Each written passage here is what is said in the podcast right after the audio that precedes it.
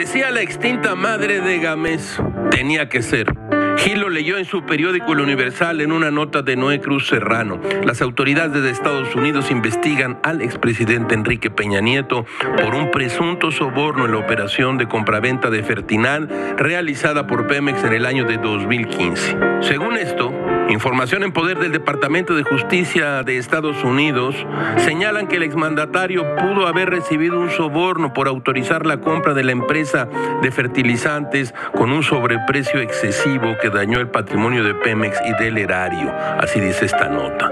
Fertinal se encontraba en quiebra, pesaba sobre su estructura desvencijada una deuda de 264 millones de dólares y en bancos solo disponía de 12 mil dolarucos.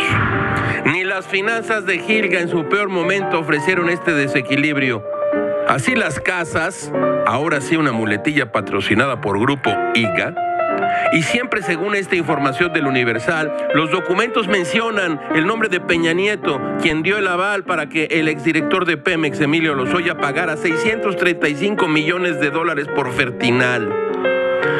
En esta trama negra aparece siempre y supuestamente, según esta nota, un italiano, Fabio Máximo Covarrubias, accionista mayoritario de Fertinal, que pagó mediante un fideicomiso y que se, utilizó ese mecanismo para pagar el soborno. Cocha dice, Fabio, stiamo andando a fornire grandi affari. Es decir, gran negocio. Abrázame, hermano. Todo, es muy raro, caracho podríamos ver con los ojos de plato y plata a un expresidente enjuiciado.